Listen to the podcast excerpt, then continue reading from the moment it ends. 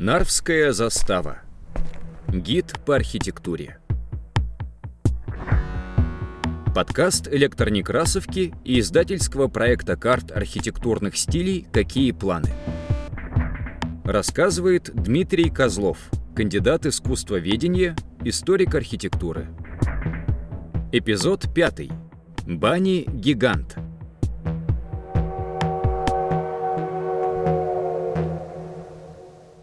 Мы переходим на другую сторону проспекта Стачек и проходим немножко вглубь квартала, оставляя в стороне интересный жилмассив, построенный по проекту архитектора Симонова, строчно-периметральные застройки. Оставляем в стороне профилакторий, один из первых в стране, где прообраз современной поликлиники, где, в отличие от э, формата больницы, занимались не лечением, а профилактикой заболеваний. И проходим к в настоящее время сильно руинированному зданию. Это бывший бани «Гигант». Постройка интересна тем, что она создана по проекту архитектурной группы Александра Никольского с учениками.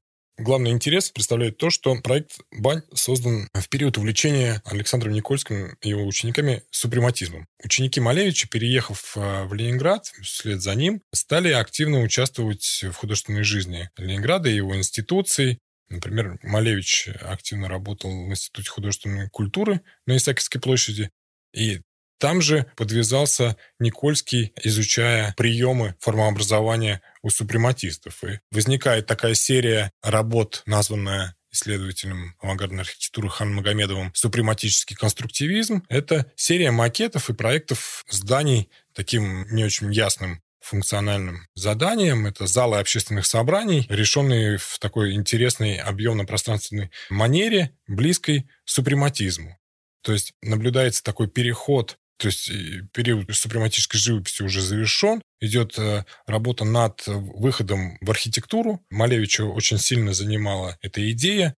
Создаются архитектоны, планиты, такие проекты супрематических сооружений. За этим наблюдает Никольский. И как профессиональный архитектор создает некую такую версию, тоже маргинальную, немножко утопичную, не сильно рассчитанную на реализацию, создает серию проектов. Эта серия проектов была выставлена на первой выставке современной архитектуры в Москве в 1927 году.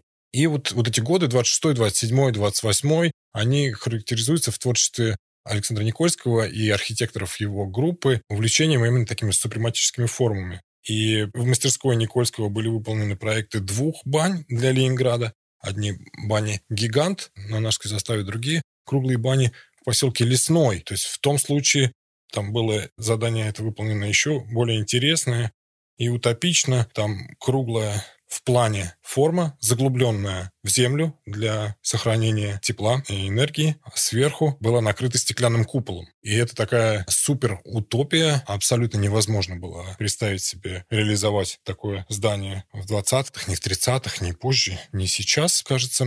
Абсолютно сферический стеклянный купол но Никольский выходит э, с честью из этой ситуации, он реализует это здание, упрощая его, отказавшись от купола, и бассейн под открытым небом в этой круглой бане – это такая вот удивительная особенность той архитектуры. Баня-гигант э, на Нарской заставе на Ушаковской улице, на улице Зои Космодемьянской, как она сейчас называется, там немножко другая история. Здание вписано в угловой участок, оно выходит э, на две улицы, имеет два входа. Предусмотрено разделение на первый и второй класс, а также предусмотрены противоэпидемиологические мероприятия, когда можно было отделять э, вход от, от выхода.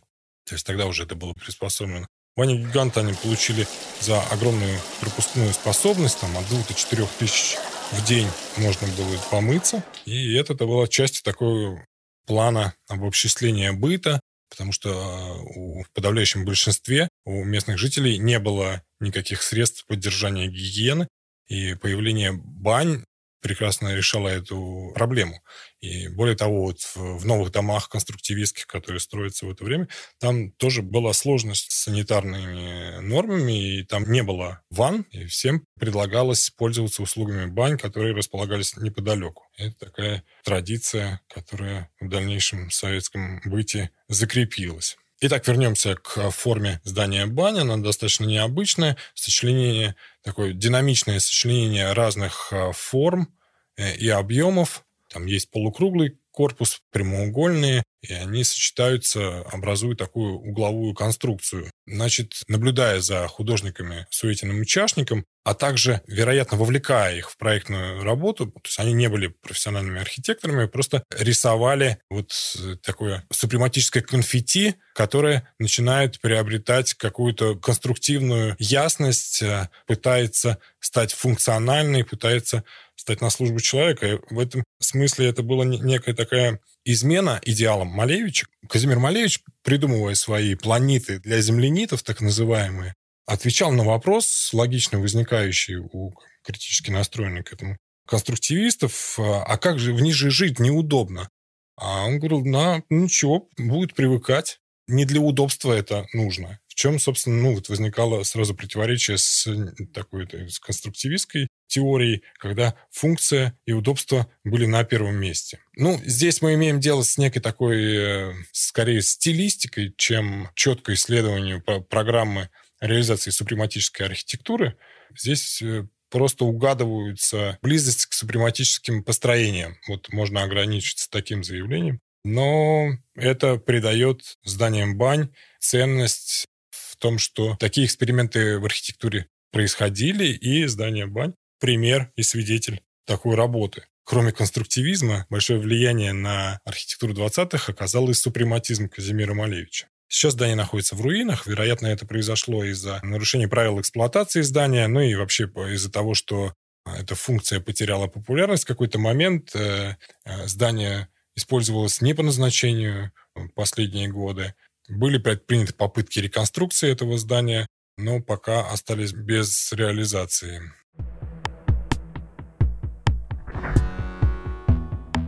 Над подкастом работали автор Дмитрий Козлов, кандидат искусствоведения, историк архитектуры, звукорежиссеры Николай Михалевский, Олег Лейнов, Анатолий Соломатин. Заставка Антанас Яценевичус, Олег Лейнов, Даниил Тверской. Редактор Илья Старков.